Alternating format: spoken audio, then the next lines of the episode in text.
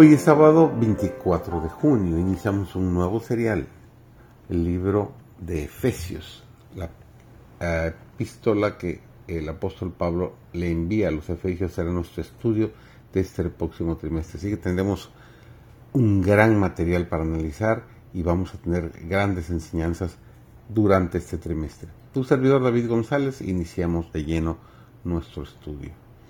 Pablo era un ejemplo viviente de lo que debe ser cada cristiano. Vivía para la gloria de Dios.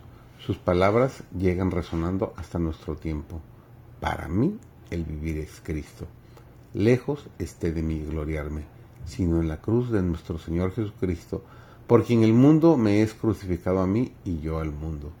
El que una vez fuera perseguidor de Cristo, en la persona de sus santos, ahora exhibe ante el mundo la cruz de Cristo.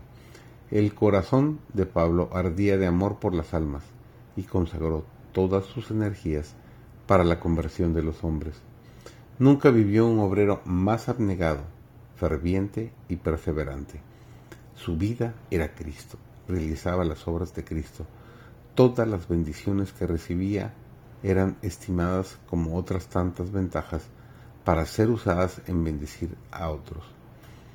En el concilio del cielo se dispuso que los hombres, aunque transgresores, no debían perecer en su desobediencia, sino que por medio de la fe en Cristo, como su sustituto y fiador, pudieran convertirse en los elegidos de Dios, predestinados para la adopción de hijos por Jesucristo y para Él, según el puro afecto de su voluntad.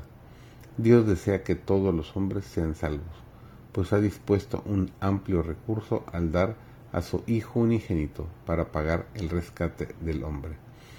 Los que perezcan, perecerán porque se niegan a ser adoptados como hijos de Dios por medio de Cristo Jesús. Antes de que se pusieran los fundamentos de la tierra, se hizo el pacto de que serían hijos de Dios, todos los que fueran obedientes, todos los que por medio de la abundante gracia proporcionada llegaran a ser santos en carácter y sin mancha delante de Dios, al apropiarse de esa gracia. Ese pacto, hecho desde la eternidad, fue dado a Abraham 1900 años antes de que viniera Cristo. Con cuánto interés y con cuánta intensidad estudió Cristo en su humanidad, a la raza humana, para ver si los hombres aprovecharían ese maravilloso recurso ofrecido. Dios muestra a su pueblo todos los favores que ha prodigado a su Hijo al aceptar la gran expiación. Los que con amor han unido su empeño con Cristo son aceptos en el amado. Sufrieron con Cristo en su más profunda humillación y la glorificación de Él es de gran interés para ellos, porque son aceptos en Él. Dios los ama como ama a su propio Hijo.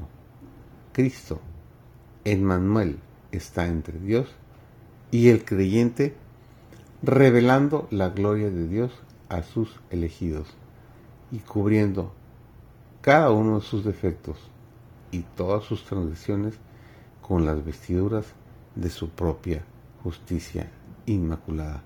Qué maravilloso Dios que nos ha regalado este don, que nos permite poder presentarnos ante Él limpios de pecado. Bendecido inicio de semana.